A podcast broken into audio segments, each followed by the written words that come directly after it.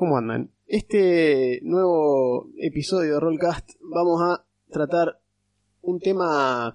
eh, digamos que estábamos buscando qué hacer y encontré una imagen en la cual los muchachos de D&D Beyond eh, seleccionaban básicamente una estadística de las clases más y menos usadas y dentro de las clases más o menos usadas las subclases menos usadas.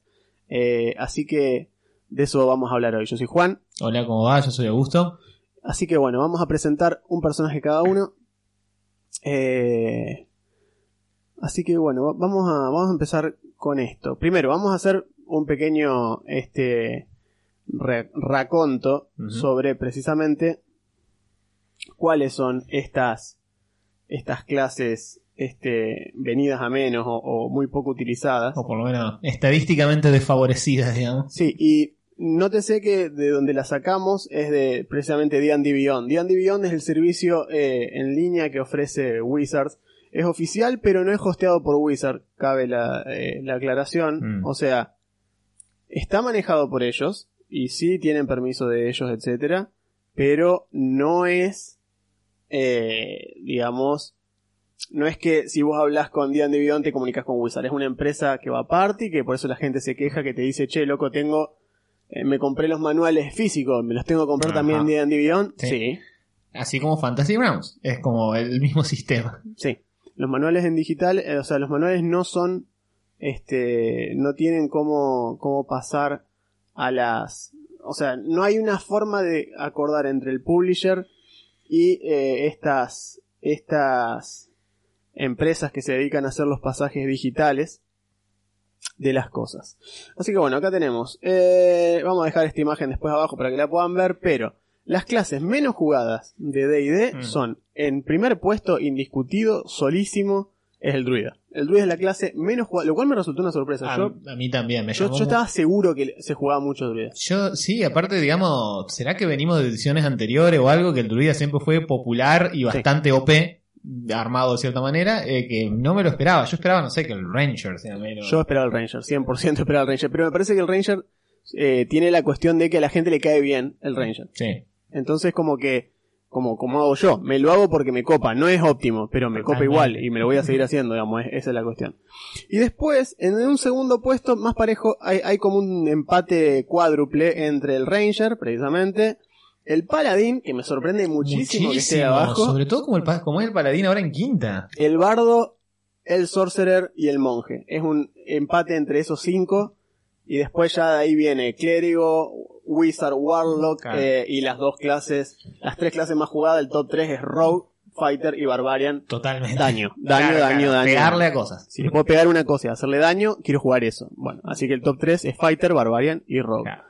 Eh, pero De- bueno, Del monje no me llama la atención. No, para del, nada. del paladín sí. el Pala me llama muchísimo Y la el atención. bardo, no sé, será una cuestión generacional. Yo, en- Sí. al menos en, en mi, en mi época, medio mundo se hacía un bardo. Eh, yo, es mi- fue mi primer clase, la clase que más aprecio le tengo por nostalgia y para mí la clase más versátil de D&D. Totalmente. Y ahora más que nunca. Ahora más que nunca. Eh, pero bueno, dentro de estas clases, que este fue el criterio que usamos, dentro de estas clases están, digamos, en porcentaje, cuáles son las tres subclases más utilizadas, o sea, la- las menos utilizadas también, eh, como un top 3. Y está bien que haya tres porque está tomando solamente las clases del básico.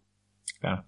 O sea, no está tomando las eh, Sanatar, etcétera. Está tomando solamente, yo tengo el básico, hay tres círculos druídicos, y en mi caso es el personaje que elegí yo.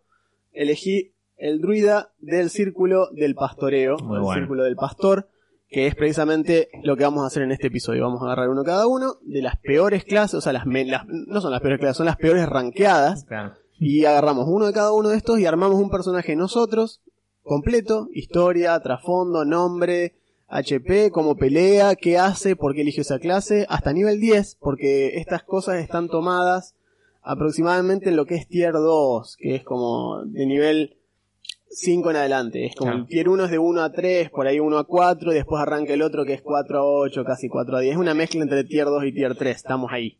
¿Qué es lo que más se juega? Claro, de paso. digamos, rara vez las campañas llegan hasta nivel 20 o están mucho tiempo en nivel 20. digamos. Sí, las aventuras suelen morir, los grupos suelen descoordinarse, lo que sea. En el nivel 10 como un, un granito de, de- de- de- Bueno, llegamos a este punto, empezamos siendo level 1, llegamos a nivel 10, es mucho. Sí, un montón, la verdad. Así que bueno, mi personaje se llama... Le puse Noah por obvios motivos, es un pequeño guiño a, a- a la- al arca de Noé. Eh, Y se llama Noah Sivan. Sivan significa pastor en kurdo y me pareció como un nombre interesante. Y lo ambienté en mi campaña, lo ambienté en Everron. Excelente. Eh, primero por la raza que lo quería hacer, eh, que quiero que sea un shifter. Mm. Los shifters son una raza específica de D&D, unos híbridos eh, tipo semi-bestias básicamente, tienen distintas características, puedes elegir una de tantas, puedes hacer que sea Long Strider, que es una que tiene un aumento de velocidad, o sea, tiene cuestiones en las patas. Eh, después uno que muerde, o sí, creo que se llama Razor Sharp o Ra- Razor Teeth, que es el que muerde y tiene garras. Y después el que elegí yo para Noah, que es el, eh, ¿cómo se llama? Beast, eh, Beast Hide, creo que. Sí, Beast Hide Shifter. Eh, El defensivo, digamos. es el defensivo, es el que le da constitución y fuerza. O sea, todos dan fuerza y después los otros te dan destreza, este, en fin. Pero este es el que da constitución y fuerza. Así que bueno, la historia de él dice, cuando las invasiones de Valenar llegaron, nadie pensó en buscar a Noah. Siempre fue lento para muchas cosas, pero los animales lo entendieron siempre y él a ellos. Ayudante de cocinero en la taberna local durante las noches y atiende el corral de su familia durante la mañana hasta caída la tarde. Cuando llegó el momento de defender a los suyos, Noah no titubeó y comandando el ganado de toda su familia en Talenta, convengamos que en Talenta el ganado son dinosaurios, pudo mantener a los combatientes de la aldea en pie y desgastar al enemigo hasta la rendición, ganando el título así de héroe local, Noah el pastor. El arquetipo de Noah eh, lo elegí que sea precisamente, bueno, el background es folk hero, es precisamente el, el héroe del pueblo, eh, un pibe neutral bueno, básicamente es el, el- el- como el padre postizo de todo el grupo, y a eso se dedica dentro y fuera del combate. Que me pareció una versión interesante de como este grandote bonachón Ah. bueno con todas las animalitos y, y ese tipo de cuestiones que siempre me agradó, pero nunca lo vi muy bien, muy fácil de, de pasar eh, a D&D. Eh, así que bueno, vamos con la elección de stats. Los dos usamos el spread básico, eh, 15, 14, 13, 12, 10, 8. Así es. No hay 11. No hay 11, siempre pongo un 11 yo, eh, pero no hay 11. Así que bueno, dividimos eso, cosa de que sean personajes totalmente factibles por cualquiera de nosotros que si lo quieren hacer, se pueden hacer exactamente iguales. ¿Qué nos da el shifter? El shifter este, como dije, más 2 a constitución, más 1 a fuerza, así que me redondea el 14 y me redondea la constitución a 16. Eh, y tiene como habilidades raciales el shifter es automáticamente proficient con athletics. Qué útil eso. Está bueno, porque es una buena habilidad y nadie quiere gastar un punto en athletics. Tal cual. Eh, porque son contados los usos, es para saltar cosas básicamente. Y como- y no caerse. Exacto. Y bueno, mi background es Fall Hero, lo cual me da Animal Handling y Supervivencia, son dos skills que le vienen bien. Básicamente un tipo eh, muy, muy, muy metido con el tema de la naturaleza y demás, así que es lo que hace. Y después la, la clase druida me da naturaleza y percepción. Así que las pocas cosas que sabe hacer Noah las sabe hacer bien. Tira más 6, más 5 más 7, dependiendo de qué stat sea el asociado. Y el shifter tiene esta acción, precisamente, que como acción bonus tiene shifting. El shifting hace que se transforme. Cuando shiftea, los shifters ganan. Voy a decir shifter un montón, parezco un episodio de Rick and Morty, Swifty. Eh, al shiftear ganas un HP por nivel más constitución. O sea, básicamente ganas un HP más constitución por nivel. En el caso de no, un personaje nivel 10. O sea, cuando shiftea gana 16 HP. Los hicimos hasta nivel 10 precisamente por lo que dijimos. Entonces, no a nivel 10 tiene 76 HP y 90 si usa el shift. Eh, o sea, tiene esos. Son temporales. Recuerden que los HP temporales se, gastan primero. Eh, y gana más uno la CA, además, cuando shiftea porque se le endurece la piel. Así que bueno. La verdad que la sinergia está buena. Eh, está, está. Pero ahora, ¿por qué Círculo del Pastor? Eh, Primero, en nivel 2 ganás lengua de los bosques, aprendés a hablar silvano y tenés básicamente el conjuro hablar con los animales activo todo el tiempo. Ajá. Puedes hablar con animales y hadas, o sea, fey y bestias. Aprende a leer lenguaje corporal, emociones, movimientos. No te hace automáticamente amigo, pero sí te podés comunicar. Es una habilidad que yo dije, te lo dije por mensaje, eh, este personaje me encanta como jugador, lo detestaría como DM. Claro, y me quedé pensando, pero no me quise spoilear, entonces digo, bueno, que me lo explique Juan en el episodio. No, sí, porque tiene todas cosas que están re buenas, pero qué dolor de huevo eh, tener que estar constantemente, este, este hijo de puta en cualquier momento le abre una ardilla, vos sabés, y dice, efectivamente, ¿veo alguna ardilla? Sí, hay alguna ardilla. Porque si no es hacer que todos tus Claro. bosques estén vacíos de vida, Claro. no hay, no hay nada, no, no hay Eh, nada, no. ¿puedes creer? Así que bueno. Eh, eso pasando nivel 2, que es la lengua de los bosques. En nivel 2 también adquiere, porque básicamente digo nivel 2 porque los druidas, a diferencia de otras clases, ya agarran la sub... Bueno, de hecho agarramos dos clases que agarran la subclase ni bien arrancan. Muy temprano, sí. Vos en nivel 1, yo en nivel 2. Sí.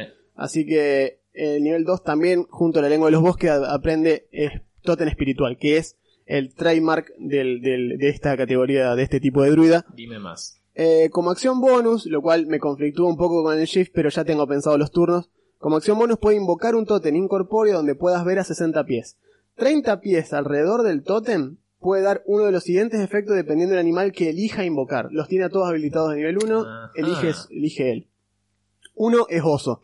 Cada criatura dentro de esos 30 pies alrededor del tótem tiene más 5, más nivel de druida de HP temporales, o sea 15 HP temporal nivel 10, todos y tienen ventaja en todas las tiradas de salvación de fuerza y constitución. Eso resiste arma de aliento, desarme y sobre todo, en lo que refiere a, a nuestro personaje cuando está peleando, tiene ventaja a tirada de concentración para que no le rompan las conjuraciones que hace. El uso número uno de las tiradas de, de constitución, de saving throw. Para el lanzador de conjuros, sí. De una. Eh, y está buena, está buena posta. Las armas de aliento de los dragones posta todas hacen salvar constitución, la gran mayoría, las que son heavy.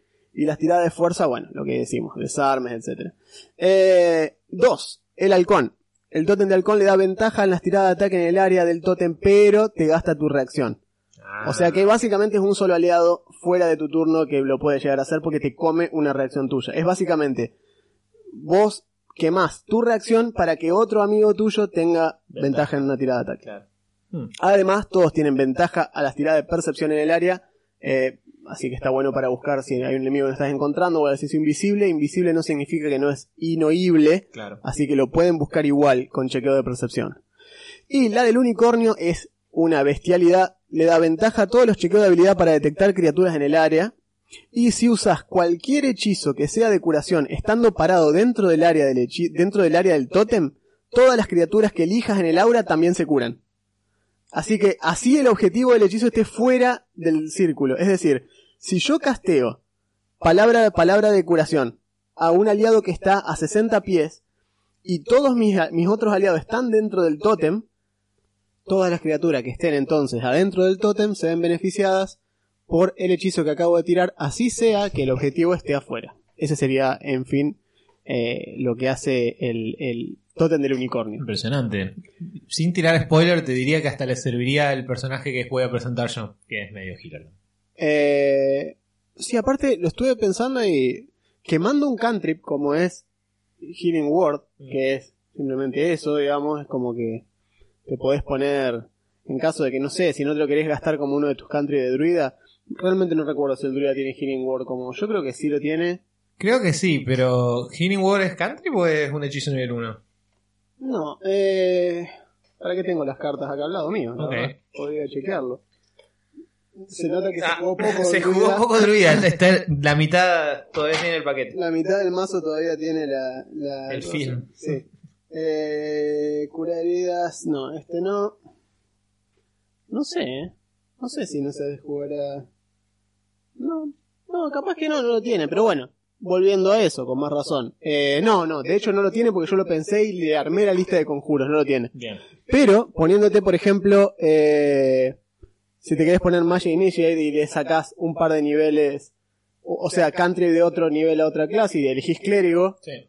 le sacás eso y de golpe tu Healing Word eh, se lo puede tirar a uno que esté lejos y todos los que estén adentro del coso se curan igual. Es muy bueno eso. Eh, de hecho, otra cosa importante, eh, que es lo que vamos a hablar a continuación, a nivel 6 ganas Mighty Summoner. Básicamente, cualquier criatura que conjuremos nosotros con el druida extra entra con 2 HP extra por dado de golpe que tenga. Y todo el daño que haga se considera mágico a los efectos de repasar, sobrepasar resistencias. Bien. Hay que pensar eh, las criaturas que invocas. ¿Por qué? Porque tenés que dejar de pensar en criaturas que hagan un efecto que te interese y pensar en criaturas que tengan la mayor cantidad de dado de golpe posible. En esponja de daño. Exacto. Eh, y esto tiene mucho que ver con lo que ganas en nivel 10. En nivel 10 ganas Guardian Spirit, que es la habilidad casi signature del, de este bicho, más allá del tótem, es que cuando una criatura o Fey, cierto, hadas, que, que invocaste, termine su turno en el área de tu tótem, se cura una cantidad de HP igual a la mitad de tu nivel de druida por turno. Básicamente todo lo que vos invoques y se mantenga cerca tuyo se regenera 5 HP por turno. En nivel 5.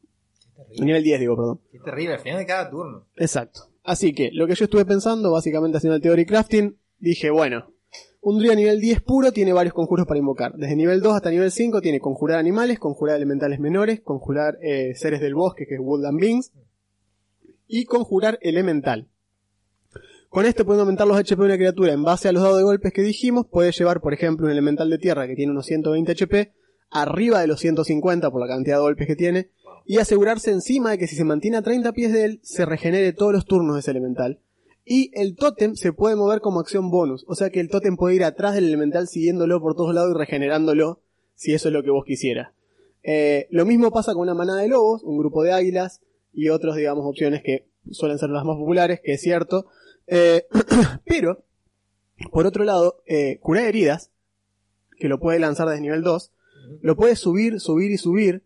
Y gracias al tótem de unicornio, este cura desde un, desde un de 8 a más 3 en nivel 2 cuando tiene el tótem, y llega hasta 5 de 8 más 3 si lo castea como nivel 5, convirtiéndolo efectivamente en un mejor hechizo que cura heridas en masa, que solamente cura 3 de 8 más 3, más 3 y deja elegir hasta 6 objetivos. ¿Cuál es la ventaja del Cure Wounds común? Que no hay número de objetivos. Claro. Todos los que estén en el área del tótem se curan. Los que vos elijas, dicho sea de paso. Porque si no, si no tenés cuidado, curás amigo y enemigo. Tenés que elegir a quiénes cura el tótem y... Pero básicamente le, le, le aplicás el efecto de eso. Y vos decís, che, pero tengo, a mi amigo lo tengo lejos. No importa. Te asegurás que, no sé, uno de los ocho lobos que invocaste siempre está al lado tuyo. Y si querés curar, curás al lobo y todo lo que esté adentro del coso, se, eh, o sea, básicamente la nova de curación rebota entre todos los objetivos. y Se curan todos. Es un personaje para jugar con el tablero en mente. Sí. Necesitas mover todas las piezas que controlás. Y bueno, la ventaja de Cure más Wounds en defensa del hechizo es que surge desde cualquier punto. Mientras que Cure Wounds Claro. tiene que ser a distancia de toque, sí. Tenés Exacto. Pero como decía, si tienes criaturas invocadas, curas uno de los bichos invocados que tengas cerca del tótem y aseguras el mismo efecto. Así que sí, es una cuestión de jugar con el posicionamiento de todo lo que invocas. Mm. Y, dicho sea de paso, se supone que como jugador tenés que tener las tiradas preparadas de todo lo que invocás o pensás invocar. Ah, Esa sección del manual que dice, no te preocupes, el DM tiene las estadísticas, no significa precisamente no te preocupes, significa pedíselas de antemano, prepárate, tené a mano lo que hace, sabé lo que hacen tus criaturas, no te pongas a improvisar. Eh, a ver, ¿qué hace una víbora voladora? Porque tengo la opción víbora voladora acá y el DM te aseguro, en su vida jamás buscó víbora voladora, así que no sabe lo que hace. Eh, así que bueno, Sí, como DM que tiene un druida en el- en- como jugador que le gusta invocar, eh, debo decir que la, la aplicación de Fantasy Ground solucionó la vida porque te permite armar un encuentro, tirarlos como si fuera un encuentro, tenés el paquete de bichos y decís, bueno, tomá estos ocho lobos, plum, acá está la estadística y todo. Eso en una mesa realmente requiere que esté muy aceitado para que ande bien. Aparte, eh, la parte mecánica, eh, física, analógica, de tirar 8 de 20, seguido de 8 de 6 más 3, seguido de 8 chequeos de salvación automática de la criatura a la que están atacando para el derribo automático que tienen los lobos. Eh, Fantasy Grounds, en este caso, se encarga de hacer esa resolución automática. Nosotros no tenemos, solamente tocamos atacar y le arrastramos la salvación arriba. O sea, son dos clics versus buscar los dados, tirar los dados y demás, y, y- y hacer las cuentas mentalmente de si le da o no le da, cuánto es el ataque, cuánto es esto, a cuánto ataca tal lobo. Y además, Fantasy Ground nos controla los HP de los bichos Qué automáticamente. feliz que es eso. Sí, sí. Así que bueno. Pero bueno, mi opción favorita a nivel combate para jugar con este personaje sería la de conjurar seres del bosque, o sea, Wildling Beings, eh, Woodland Beings, para invocar 8 lobos que rodean al grupo. Como acción bonus, conjurar el tótem de oso, que a, a nivel 10 les da 15 HP Uh. extra a cada lobo, que ya de por sí viene con 5 HP extra porque yo los, los, los invoqué. Y usando mi segunda dote, que es Inspiring Leader, le puedo dar 11 HP extra a 6 criaturas que quiera, generando 8 lobos con 50 Ah, HP cada roto. uno. Qué roto. Que todos tienen Pack Tactics y todos tienen derribo automático. Qué roto. ¿sí? Para después en el segundo turno prestar ayuda a toda la party con cada lobo o bien encargarse de flanquear y posicionar a toda la manada para darle ventaja a todos. La otra variante de esto que también me agrada es la de invocar dos lobos terribles y transformarme yo como druida de nivel 10 en un lobo terrible, lo cual debe ser bastante eh, feo de ver en combate un pack de tres lobos de, de tres direwolves que miden son unos Sí, son grandes. dos metros y medio de alto de lobo, que tres que se te ven arriba, que Claro. tienen pack táctil, que te derriban, que hacen bastante daño y que encima podemos, este, bueno, puede seguir haciendo cuestiones druídicas desde ahí adentro. Me olvidé de mencionar el tema de las dotes, tengo dos. Bien. Mis dotes son Inspiring Leader, que es lo que hace, básicamente inspira a seis criaturas, dándole HP extra y ventaja en alguna, en una cuestión que no recuerdo ahora cuál es. Y mi otra dote, no, bien, ¿para qué, ¿para qué estoy inventando? Las tengo acá arriba las dos anotadas. Eh, acá está. Y mi otra dote de nivel 4 la saqué del, del lunar de Arcana último que salió. Y te felicito por ello. Están muy buenas esas dotes. Esta dote particularmente me parece la mejor. Se llama Chef. Y básicamente lo que hace es, gastaste tiempo gastando, masterizando el arte culinario y eso funcionó. Te da los siguientes beneficios. Subís constitución o sabiduría en uno, lo cual me redondeó mi constitución a 16. Bien. Ganas proficiency con los utensilios de cocina si no la tenías. Y como parte de un descanso corto, podés preparar una comida especial, si, si tenés los ingredientes y los utensilios a mano. podés- si podés preparar un número de para un número de criaturas igual a 4, más tu proficiency bonus, que a nivel 10 es 4, o sea que preparás para 8 criaturas. Para, o sea, preparás comida en un descanso corto para 8 personas. Es terrible, te soluciona el tema de las raciones, podés llevar simplemente arroz. Básicamente. Es verdad. Y al final del descanso corto, cualquier criatura que haya comido y gastado al menos un HP, recupera un de 8 extra. Más, Wow. sí, Además de lo que cura. además de lo que cura. Y con una hora de trabajo, cuando terminás un descanso largo, podés craftear un número de treats, de, de pequeños snacks, iguales a tu proficiency bonus, o sea, 4. Y estas lo que hacen es dar tem- HP temporal igual a tu proficiency bonus a quien lo coma. O sea, a cualquiera que tenga una de esas se lo puede comer en mitad de combate. Es un snack, o sea que mide la nada misma, o sea que el DM te puede decir que es cuasi gratuito comerlo como una acción bonus porque es un bocado literalmente. Y son 4, 5 me encanta. extra. Me encanta porque una habilidad así parece sacada de un juego, no sé, tipo de- de- Final Fantasy Tactics. Exactamente, una cosa así. exactamente. Está, está buenísimo. Yo cuando la vi dije, esto, esta habilidad la tendría, no sé, la ten- sería de, el ulti de uno de los personajes del Chrono Cross. Claro. Por ejemplo, yo decía, es, parece eso. Así que bueno, ese es mi, mi personaje, ese es mi Noah Sivan, que es mi, mi, mi druida. No, me pareció muy bueno. Eh, Sobre todo versátil, o sea, está tirado para lo, lo defensivo y la, la supervivencia, me refiero en el sentido de ser difícil de voltear, de tumbar, ayudar a la party. Pero es un muy buen giro sobre el druida estándar, digamos. Sobre todo ahora que en quinta le quitaron, por ejemplo, el compañero animal. Claro. Y ya no es parte del paquete básico No. que, que se lleve, o sea, se puede llevar bien con los animales, pero no tiene ninguna relación especial, entre comillas. No, no, no. Eh, este es todo lo contrario, está, está muy bueno. La idea de este básicamente es que sos, funcionás como una barrera entre lo que vos no querés que toquen y el enemigo. Mm, Yo te aseguro que con todo lo que tiene para tirar, no hay forma de que le lleguen a, a tu lanzador de conjuros que está atrás tuyo, que de por sí está casteando. Perdón, está tirando concentración con ventaja porque está dentro de tu tótem de oso, que es el que invocaste. Y si es necesario, cambiás el tótem y pones el tótem de unicornio y curás a todo el mundo dependiendo de la pelea. Es súper versátil, puede pelear. Eh, ni le hice las tiradas de ataque a él porque no las va a usar. No. Siempre que ataque va a atacar en forma de, en forma de bestia o comandando a sus criaturas que invoque. Y a lo sumo prestará su, o sea, gastará sus, digamos, acciones posta en tirar hechizos. Y si no tiene nada que hacer, prestar ayuda a alguien, que es una acción súper válida y que por como está pensado el personaje lo haría. No le interesa la gloria, no le interesa ese tipo de cuestiones, prefiere ayudar. Así que te aseguro que estaría repartiendo comida en el campo de batalla, inclusive cuando ve que alguien está herido, dando pociones, curando. Es como lo veo yo, es un personaje full support, no tiene otro, no tiene otra, otra razón de ser. Así que bueno, ese es Noah. Y me parece que acá podemos agarrar y hacer un paso de 5 pies para atrás, retomar aire y volver con la segunda parte. Ok. Bueno, ahora entonces se fue el druida.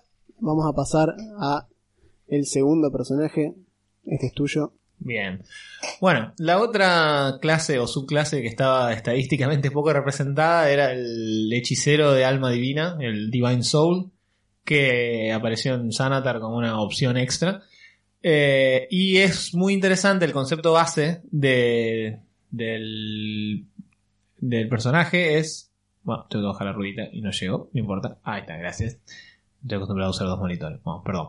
El concepto base del personaje es muy interesante porque es un hechicero que, eh, digamos, el poder ese innato que le viene a los hechiceros, digamos, usuarios mágicos que no han estudiado, sino que tienen algún don innato, es de fuente divina en vez de arcana. Lo cual hace que a nivel mecánicas prácticamente le da la lista de conjuros del clérigo para elegir hechizos además de la de sorcerer. Lo cual le da, eh, genera que sea increíblemente versátil lo que puedes hacer con eso. eh, pero sigue teniendo las limitaciones de un sorcerer. Es decir, tiene pocos conjuros. Va a aprender pocos conjuros. Pero el truco final está que tiene la lista de, de conjuros del clérigo y tiene la metamagia. Algo que los clérigos no tienen nada que ni se le parezca. Eh, entonces podés hacer cosas muy divertidas sumando metamagia y, y hechizos este de hechizos de, de clérigo. Eh, bien, dicho esto, el personaje el personaje que yo hice lo ambienté así como Juan lo, lo ambientó en su campaña de Everron. Yo el mío lo metí en mi campaña Homebrew, que jugamos que él es jugador, Juan y otros amigos que probablemente estén escuchando. Me hice un Dragonborn, un dracónido, creo que es la traducción, Sí, creo que sí. eh, que eh, se llama Dexir y viene de un lugar muy específico en el mundo. En, la cam- en el continente este los dracónidos no existen, salvo cinco que existen a la vez, nada más que cinco, uno de cada color distinto, algunos son metálicos, otros son de color, cromáticos, que vienen de un lugar en el desierto, una ciudad que se llama eh, Shihar, que tenía una especie de teocracia fundamentalista que los adoraba a los dragones y a la, una deidad dracónica neutral así extraña y adoraba a estos a los a los Dragonborn, a los dracónidos como eh, especies de avatares de la divinidad y tenían todo un culto alrededor de ellos, o sea, los, desde que nacían los cuidaban, los, los criaban para que lideren el pueblo y demás. Bueno, unos años antes del momento actual de la campaña, hubo una especie de revolución, los tumbaron la teocracia, mataron a todo el mundo y escaparon solo tres de estos eh, personajes, de los cuales la party creo que se cruzó a uno.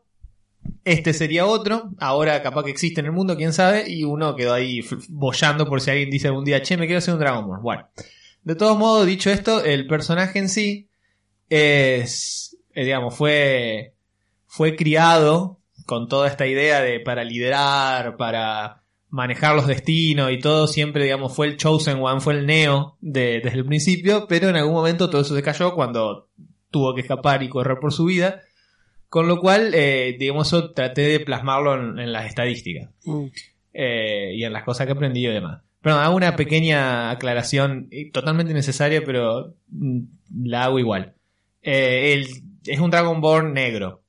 Eh, si bien el manual dice que los Dragonborn pueden ser más o menos buenos sin importar tanto el color, eh, yo a mí nunca me pareció que el color de las escamas del dragón tenga que ser, digamos, condicionar su moral. Me parece súper pobre lo de los dragones metálicos son buenos, los dragones cromáticos son malos. Entiendo por qué en algún momento... Dice. Mo- Mostly. Ok.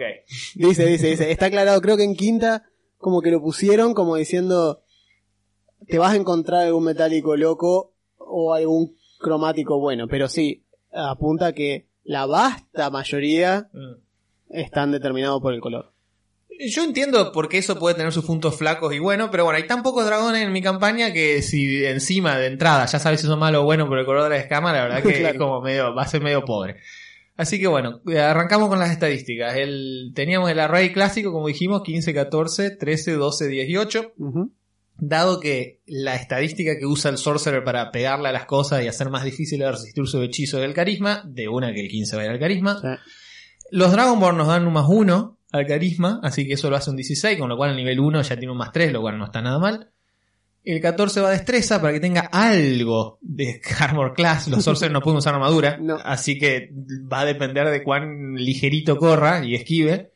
Eh, y bueno, las tiradas de salvación de destreza que son útiles cuando te tiran cosas como bolas de fuego y cosas menos impresionantes también. El 13 en constitución para que tenga un poquito más de hit points. Es Y- duro, es duro tener poco Sí. HP como lanzador de es poco, es duro, es duro. Eh, él por suerte no se tiene que acercar tanto por algunos truquitos que voy a explicar después, pero sí, es duro tener poco HP. Y el Sorcerer está eh, entre los que tiran un D6, digamos, es de la gente más, más blandita de quinta. Lejos quedó esa época en que existía gente que tiraba un D4, por suerte, pero bueno. Eh, el 13 se pone en constitución, como dije, también le sirve para la tirada de arma de aliento, porque los Dragonborn tienen innatamente un arma de aliento que pueden usar una vez cada descanso, digamos, que depende del color del dragón, es de un elemento específico. El negro es ácido, así, y además le da una resistencia a ácido al personaje, así que bueno, cuando se enoja Exir te tira ácido. Discutiblemente el, ra- el rasgo más cheto, una de las habilidades raciales más copadas Total. de D&D. Sí, lejos, o sea... Tener sí. un arma de aliento, vieja. Son un personaje con arma de aliento. Algo que antes había que hacer... Era, una clase de prestigio Sí, de Sorcerer. Sí, sí, exacto. Sí, el- el- el- Ni siquiera de Sorcerer, de, de quien pudiese aplicar. Tenías que poder castear conjuros de nivel 3, Mm. porque yo apliqué con mi bardo. Creo, Eh, creo que haber escuchado algo al Sí, respecto. necesitabas tener una cierta puntuación de carisma, eh, no me acuerdo, salvación eh, y poder castear conjuro de nivel 3. Mm. Una cosa así. O sea que necesitaba ser mínimo bardo 5, no, 6, perdón, bardo 6. Claro. Una cosa así. Para te tener, claro, para poder O- tener esa ascendencia dracónica. O sí. Sorcerer 6, porque Sorcerer y el bardo tienen la progresión mala y aprendían en nivel 3 y Claro, nivel 6. Es verdad. Mm. Como ahora, de hecho. No cambió eso, me parece No. tanto. Porque el personaje de Lucía, que es Sorcerer, no sabe bola de fuego y es Claro. level 6. Sí, son, son lentos. Son muy lentos, Son lentos. por el chiste, digamos, O de sea, que... miento, es level 5 y no sabe bola de fuego. Claro, la en aprende en nivel- 6. nivel 6. Sí, de hecho, este personaje a nivel 10 termina teniendo hechizo de nivel 5. Exacto, Bien, tal cual. Exactamente. Mientras que el druida que yo hice ya los tiene desde nivel 9. Claro. O sea, está, está como un, un, un paso atrás del resto. Eh, bueno, el 12 se lo tira sabiduría porque la siempre importante en sabiduría y la palabra clave es tiradas de percepción, entre otras cosas. Pero a nivel, digamos, roleo, eh, Dexir, digamos, no es un tipo fácil de manipular. No debería tener tan mala penalización, de, digamos, tan mala puntuación de, de Wisdom. El chiste es que el tipo tiene mucho carisma, tiene como convicciones férreas, él cree mucho en sí mismo, pero no es particularmente avispado, digamos. Por lo tanto, tiene 10 de inteligencia. ¿Los dos pusimos como downstad de inteligencia? No, No, vos no. yo puse fuerza como Ah, vos tenés Tiene fuerza. 8 en No, yo puse fuerza. inteligencia. Simple Jack, el pastor. y, y va totalmente con el personaje también, el tipo no necesita. De hecho, es bueno porque le sale del alma, digamos, no por cálculo. digamos. Sí, sí, sí. Eh, el 8 de fuerza se lo puse no solo porque es un sorcerer y no tiene que estar pegándole a nada, sino porque además el Dragonborn tiene un más 2 a la fuerza. Entonces ese 8 se convierte en un 10 y queda redondito en un bonito 0 de modificador que no molesta a nadie. Eh, bien, las skills que elegí para que, para que Dexter tenga, digamos, entrenadas o vienen, vienen con el Sorcerer, puedes elegir entre otras religión y persuasión. A mí me pareció bien la de religión porque, digamos, el tipo desde que nació lo hicieron centro de una profecía, lo hicieron creer en eso, lo entrenaron para eso, le explicaron cómo funcionaba todo, adquirió una visión del mundo un poco particular y también le enseñaron de otras religiones y demás, porque obviamente la del dragón era la única verdadera. Eh, y después persuasión, porque primero eh, me parece a nivel mecánico un muy buen uso de la estadística de, de carisma que tiene. Y otra porque es como una especie de niño malcriado, pibe- niño único, hijo único mal, que está acostumbrado a manipular y a torcer a la gente para que haga lo que quiera. Y siendo un dragón negro, claro, tiene, tiene un poquito de eso. Después como trasfondo le puse el inheritor o el heredero con una modificación que en realidad es el e- ese background dice que tu personaje arranca con un ítem loco que tiene alguna historia copada Ah, sí, sí, sí, sí. y es como un gran gancho para que voy el DM hagan algo interesante con eso. Acá no hay tal ítem. Eh, el tema es que él era el centro de una profecía, esa es la herencia, digamos, viene, viene con eso. Como parte de eso, elegí Survival, eh, que viene con el background, porque el tipo, digamos, escapó de su ciudad en el desierto, atravesó el desierto y el que haya leído The Witcher tuvo un momento un poco como cuando Siri se pierde en el desierto y la pasa súper mal, pero sobrevive por ingenio, digamos, y fuerza de voluntad. Eh, así que eso lo hizo más o menos bueno en Survival. E historia, porque también le contaron muchos cuentos, le interesan los cuentos leyenda, vaga por los caminos ahora y colecciona historias y leyendas. No un bardo, pero... Podría le haber sido eso. tranquilamente un dragón de bronce. Sí, es verdad, Oropel, que, es verdad que que son así curiosos y todo, es verdad. Eh, esa parte, digo, justo esa Sí, partecita. es El resto, el resto es todo en negro, pero esa, esa partecita me hizo acordar justo la descripción clásica del dragón de bronce y oropel, que son. les gusta escuchar. O sea, les, se- prefieren quedarse ahí escuchando a ver qué tenés para contarles. Tenés, tenés razón. Así que bueno. Ok, eso sería, digamos, el- el- el- la parte inicial. Después, las cosas que gana, las interesantes que vienen con la clase son. La primera habilidad se llama Divine Magic o Magia Divina. Es el chiste especial primero que yo decía. Te deja elegir hechizos y country de la lista del clérigo, además de la del hechicero. Es una locura eso. Me parece demasiado poder para una sola persona. es demencia, es Sí, una demencia. mal. Lo que, que está contrarrestado. Más lo pienso, peor, peor, peor me. está, está, lo- los combos que puede hacer no tienen sentido. Claro, Y- con y la metamagia. Y esa. tiene, está contrarrestado creo yo porque te dan tantas opciones que es fácil cagarla. Pero si vos se, la, si vos se, la, se lo das a alguien que quiera ser power gamer, digamos. Que se ponga a buscar una lista en Google de cómo cambiar el Claro, Souls. y hay unos combos ridículos, porque repente tenés un tipo que puede tirar eh, Hypnotic Pattern y Fireball, pero también cura y también eh, hace Blessing y también te tira Sí, Shield of Faith sí, y sí, hace muy esa- heavy. es muy es muy heavy. Y también te baja un poco el tema de Es un sorcerer que tira Revivify. yo sé que tiene que ser posta. Y Si le pinta. Eh, claro, o sea, y decir que tiene medio matada la progresión, o sea, un poco más Claro, lento. un nivel menos, sí, un nivel Pero, menos. pero eventualmente llega a tener todo. Eventualmente, sí. Eh, y también el número de hechizos, digamos, porque vos Sí, tenés que aparte el hecho, elegir- claro, exacto, cuando elegís, hechizos. cada vez que subís nivel so, podés sobreescribir, Claro, pero ahí te quedaste. vas ganando muy lento. Esas son las cosas que más o menos lo... lo- No, imagínate si pudiese elegir de toda la lista, se va toda la mierda. Claro. Eh, el tema es este, eh, tiene un chiste extra, no solo te da eso, sino que dependiendo la afinidad, es la palabra que usa el manual, de tu esencia divina, de donde sea que lo hayas sacado, el manual dice que los, Ah, mira di- qué bueno. los Divine Souls son, pueden ser descendientes, digamos, sanguíneos de dioses o ángeles o algo así, o que tienen, son resultado de algún pacto en el pasado, de algún Deva y tu familia, alguna cosa de ese estilo. En este caso, la divinidad esta dracónica es totalmente como neutral. Entonces, el manual dice que dependiendo del alineamiento, te da un hechizo que es parte de los hechizos que vos sabes. Un hechizo más que lo sabes siempre. Claro, como, como el, como el, como el de clérigo, o sea, Claro, como, los domain. un domain, un- claro, un- como los hechizos de dominio del clérigo. Exactamente, Exactamente. un domain spell de clérigo. te lo da extra y en este caso es protección contra el bien y el mal. Claro, porque vos sos el neutral. vos sos el neutral, exactamente. Y es muy buen bien, hechizo. tiene sentido. Es muy buen hechizo, es situacional, pero en la situación correcta es muy buen hechizo. No, es bueno, bueno. Eh, en el caso de. Me pareció que pegaba también porque el dragón este tenía como un tema de defender el plano de los ajenos. Entonces, como va, va. Ok, me parece que va. Bien, la otra habilidad que tiene, y es una bomba esta, eh, se llama Favor by the Gods, o eh, conocido como favorecido por los dioses. Es muy útil. Es como que el destino sagrado de tu personaje se manifiesta de una manera así específica en momentos. Y es, si vos fallás un ataque, esto lo gana a nivel 1, ojo, estas dos que estoy diciendo, arranca así el sí, personaje. sí, sí. Si fallás un ataque o una tirada de salvación, podés, si querés, tirar 2 de 4 y sumarlo al total de tu tirada. Y quedarte con la suma total de todo. Claro. Esta habilidad se recarga con un descanso, ya sea corto, Largo, supongo. corto o largo. Ah, No, ¿con no, cualquiera corto o largo, cualquiera de los Ah, dos. Ok. Este, queda bien con un personaje que Sí, sea así como chosen, one, es un predestinado. tal cual, sí. Es un chosen. y 2 de 4, sin que vos tengas que hacer nada, es un buen número. No, un número vieja, que te puede de salvar la papa. Mínimo dos, lo cual Sí, hace que si te faltó uno para algo, te salga. llegás sí o sí. Sí. O sea, te- con que te falten dos para algo, llegás sí o sí. Sí. Que es algo que no pueden hacer, por ejemplo, con la inspiración bárdica, que es un de 8 Claro. o un de 10, pero siempre es un. Entonces siempre tenés ese... Sí, el hecho de que sean 2 de 4 y no un de 6 un de 8 es, es, es terrible. muy bueno. Sí, tal cual. De una. Es como una ayuda extra. Bien, y te sirve para pegar, entre comillas, o para salvar. Está, es muy útil, muy, muy útil.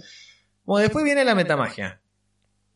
Ah, la metamagia, hago un brevísimo paréntesis para que no Sí, sepa. es, todo un, es todo un episodio Claro. la metodología. Era, sí, es todo un episodio que podríamos hablar y es muy buena. De hecho, podríamos hablar de la evolución del concepto de la metamagia en las Sí. distintas ediciones. También. Acá metamagia, sin extenderme mucho, son formas que tiene tu personaje de alterar el casteo de un hechizo. Es decir, eh, en vez de castear bola de fuego igual que el resto de los mortales que castean bola de fuego, castea bola de fuego, pero hace que sus aliados salven automáticamente la tirada. Una cosa así, por ejemplo. O sea, está mal, pero no tan mal. O sea, Claro. le, le tiró bola de fuego al lado de sus aliados, pero los hizo Pero los zafar. esquivó, los esquivó. Los hizo zafar. De alguna manera la salió en el forma, en la forma del kanji de fuego y no le pegó a ninguno de sus aliados. Tal cual. Eh, o sea, son formas de alterar los hechizos. En quinta solo los hechiceros, los sorcerers, tienen eso. Sí. Eh, en el pasado era un poco más, más versátil y ergo también más quilombo. Acá es simple. Sos sorcerer, tenés esto. No sos sorcerer, no tenés. Fin. Eh, como acá el Divine Soul es un sorcerer, eh, vos podés elegir dos de estas opciones. Hay 5 o 6 en el manual. Podés elegir dos en nivel 1. En nivel 10 ganás la tercera. La Y en nivel 16 ganás Sí, la sí. última. Es que es muy heavy Sí, posta. dar- O sea, darte, hay que- darte tantas opciones es un heavy. Y tenés tantos puntos de hechicería como Tu nivel. nivel, de hechicería. Exactamente. Ergo, o sea, eh, tenés 10 puntos. ¿no? Banda de tiene 10 puntos, lo cual está bueno. Sí. Arranqué de entrada con Careful Spell, que es como hechizo cuidadoso, Muy buen hechizo. que hace que tus aliados salvan automáticamente cuando hay hechizo de área que lo puedan alcanzar. Totalmente necesario. Sí. Vos gastás un punto de hechicería de estos, que es un recurso que tienen los Sorcerers, y eh, tus aliados, si fueran a ser alcanzados, se les aplica el efecto de les salió bien la tirada, sin que tengan que tirar nada. Sí. Eh, por ejemplo, eh, más adelante Dexter aprende el Hypnotic Pattern, el patrón hipnótico, que es save or fail, Claro, save or die. O sea, de- de- si le pega, se quedan mongi. Si no le pega, No pasa nada. no pasa nada. Claro. Entonces, Ese- eso sería a, lo ideal. a tus aliados buscar- no les pasa nada y los otros quedan eh, estasiados mirando las luces. Claro, tenés que buscar todo en tu lista de conjuro hechizos que no tiendan al mitad de daño, Claro. porque si no lo van a comer igual. Exacto. Va, va- va a quedar mal igual, digamos. Les hice mal, pero no tanto No como podría, mal, eh, agradezcanme. Claro. Y después, la segunda, eh, que es también una bomba nuclear, lo buena que está, se llama Distance Spell y es, Ah. un- es metamagia que puedes hacer que los hechizos que tienen rango se les extienda el rango en 10 pies o una cierta cantidad. Eso no está tan impresionante. Perdón, doblan el rango. Doblan, los doblan. hechizos de rango Sí, sí. doblan el rango. De golpe puedes tirar una bola de fuego a 320 pies con Es- exactamente. Doblan el rango. Pero lo gracioso y en la mayoría de las situaciones de combate lo útil es que los hechizos que tienen rango toque, de repente tienen rango 30 pies. Entonces no hace Ni falta que siquiera va... 10 pies, 30, le Ni siquiera hace falta. Y como este es un tipo que sabe, vas, puede Curar, saber puede curar, claro, puede curar. a Es distancia. una guasada, está buenísimo. Puede curar a distancia. Imagínatelo adentro que, que, que casteen curación adentro del círculo del, del druida que tiene. Claro. Son re converos. por eso te digo, yo lo hicimos, no intercambiamos No, no, un dato no, hasta recién. Y Posta. cuando yo escuchaba lo del círculo de unicornio de- del druida de Juan, digo, esto viene re bien para, para mi personaje también. Sí. Bien, en nivel 10 ganaría la última metamagia y ahí le. ya- ¿Cuánto cuesta cada una? ¿Cuánto cuesta? Porque, o sea, yo sé que Careful son dos puntos tener que gastar para que salga con Careful. Sí, no, y, di- y di- Distant, distant uno. uno. Distant uno. Distant Bien. es uno. Y Twin dos. Twin es 2. A menos que sea un cantrip que ahí cuesta cuesta uno. uno solo. sí. Bien. En realidad, Twin cuesta uno por nivel del Exacto, hechizo. ahí va, ahí te Por creo. nivel del hechizo. Es- Eh, en nivel 10 decía gana Twin Spell, que es lo que estábamos comentando recién, y Twin Spell te permite que castear un hechizo que tiene como objetivo una criatura, en la misma acción lo casteas de nuevo con objetivo otra criatura. Eh, te cuesta una cierta cantidad de puntos, por eso lo dejé para nivel 10, cuando ya tenés algo de puntos, si no, al principio te gastás todos tus puntos de metamagia en un solo hechizo duplicado. Sí, sí, sí. Eh, y de repente puedes hacer dos Cure Wounds en el mismo turno, o dos Shield of Faith en el mismo turno, o dos lo que quieras en el mismo turno, pero tienen que ser hechizos que tengan de objetivo una criatura. No puedes tirar, una vez más, dos Firewall. dos bolas de fuego, Sí, ¿no? no. porque tiene un área. Bien. Eh, Sí, pero de golpe puedes tirar, qué sé yo, Divine Shield. Eh, no, porque tenés, es siempre la misma criatura el objetivo. O sea que puede puedes, ser puedes tirar dos Shield of Faith. doble, doble Cure Wounds. Puedes tirar doble Eh, Cure Wound, puedes tirar doble sí, Shield of Faith. doble Ahí abajo hay un par de ejemplos que yo puse. Ah, bien. Eh, cuando llega, Estaba pensando.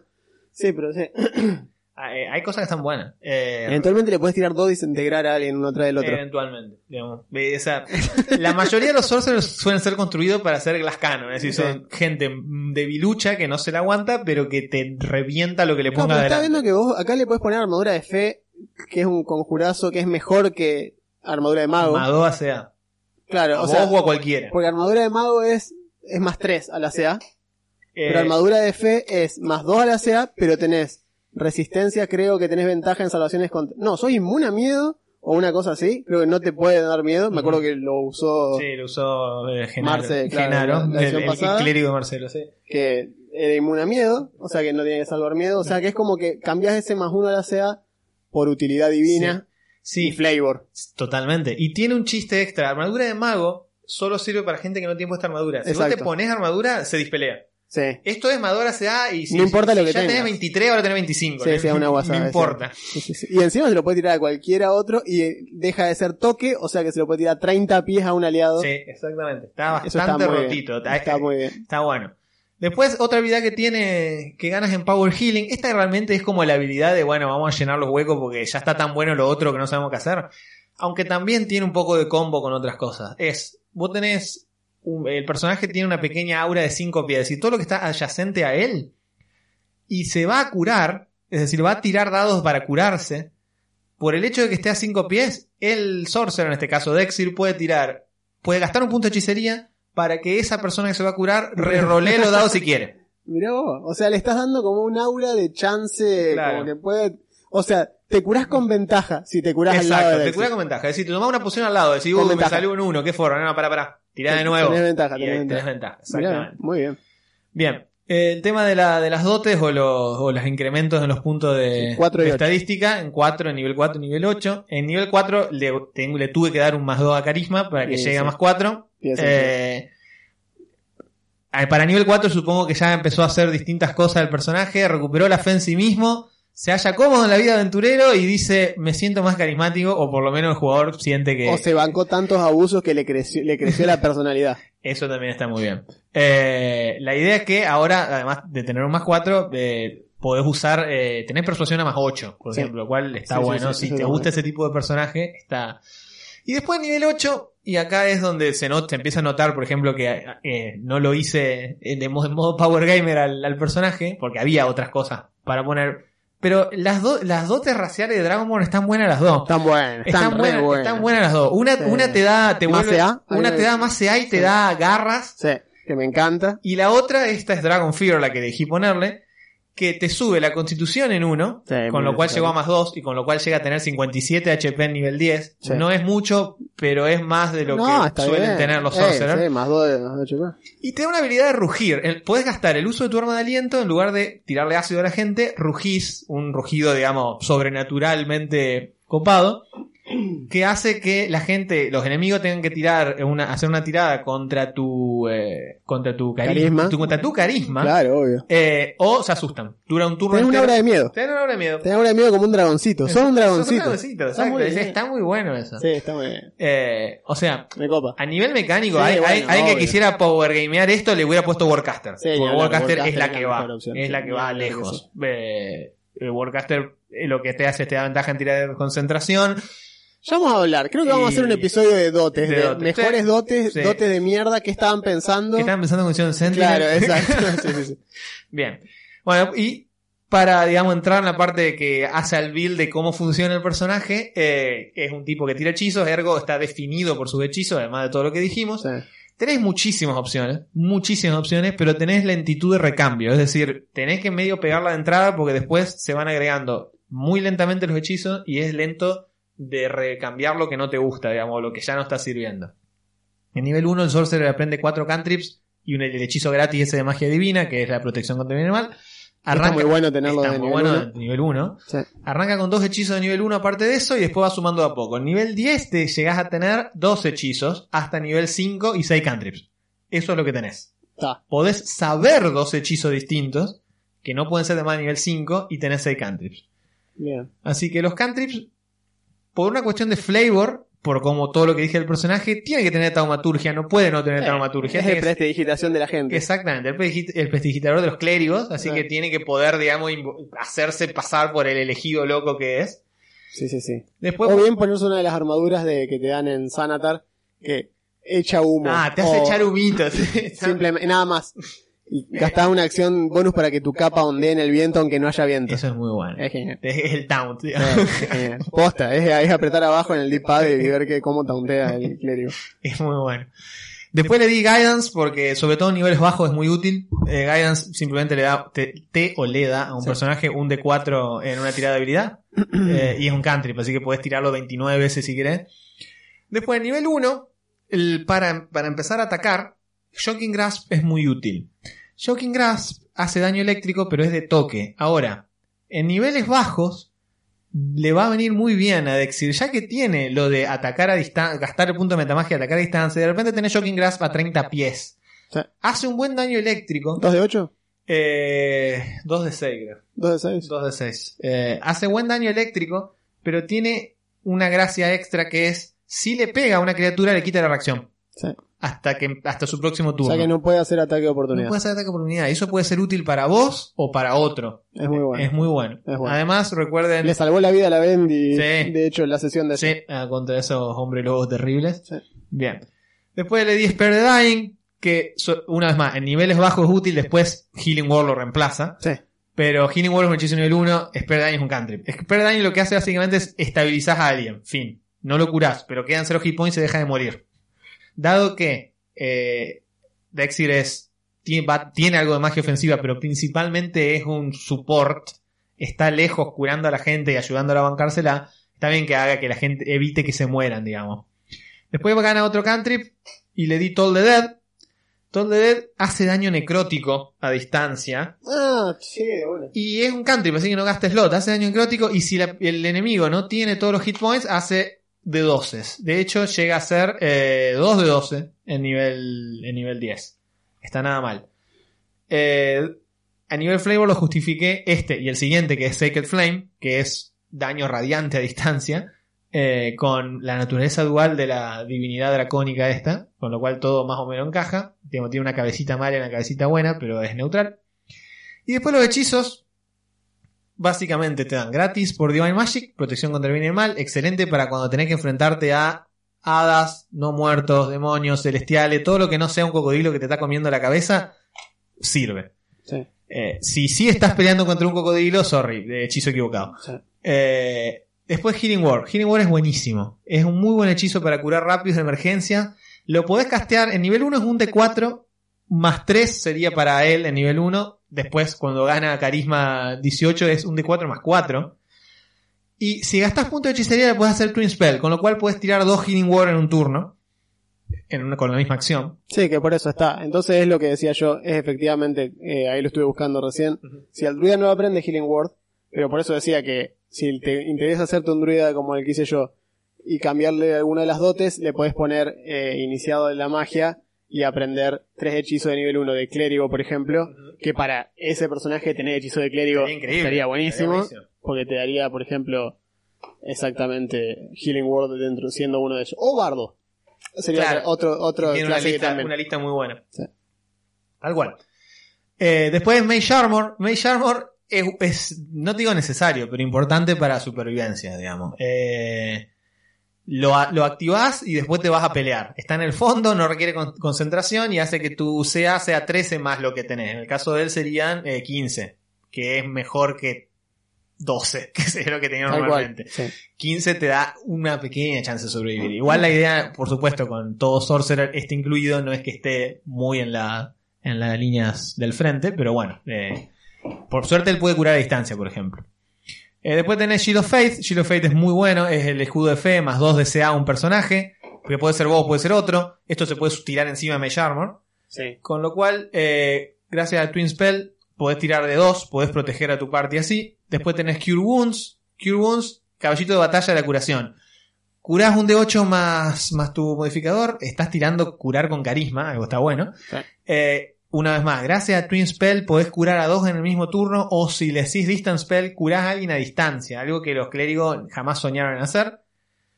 Después tenés Guiding Bolt. Guiding Bolt es un hechizo para hacer daño. Hace 4 de 6 y es nivel 1. Eh, él puede, si quiere, meter un Guiding Bolt en cada mano y hacer piu piu y tirar así. Sí. Eh, lo cual es, eso sí, a blanco Puedes distinto. escupirlos. Pero es muy bueno. Escupirlos. Si querés a nivel flavor. Sí, totalmente. Eh, a nivel flavor le agregué, el- en vez de Fireball le agregué la de ácido, que está buena. Eh, Ah, sí.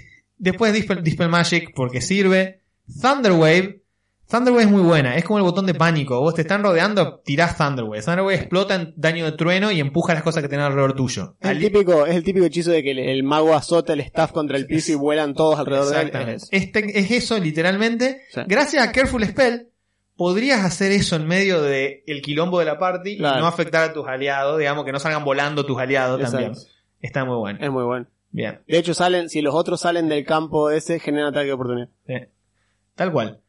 Después le puse Banishment porque va con el hecho de que la deidad va en contra de los ajenos, así que sigue con eso de que es buenísimo para pelear con todo lo que no es del plano. Bien. Eh, siempre recuerdo el uso que hizo mi personaje mago en la campaña de Juan de Banishment y me acuerdo cómo me odiaba eh, el personaje del bárbaro porque le sacaba los blancos. Yo quería que no nos maten. perder furia. claro, hacía perder la furia porque los tipos desaparecían. Totalmente. Hypnotic Pattern es la razón para tener Careful Spell. Vos tirás Hypnotic Pattern y si no le da la tirada la gente queda idiota un minuto. Es muy heavy.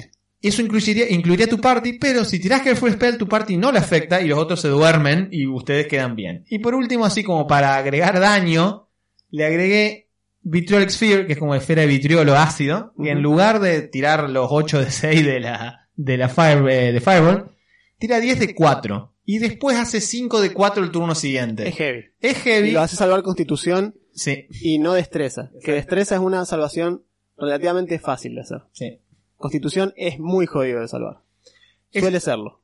Ese sería el hechizo, digamos, el, el AOE fuerte Bien. que tendría. Bien. Y bueno, digamos, el uso es, el tipo es versátil. Puede dañar, puede curar. La idea es que no esté en las líneas de adelante. Puede ser la face del equipo, tiene más 4 de carisma, eh, tiene buenas habilidades para eso.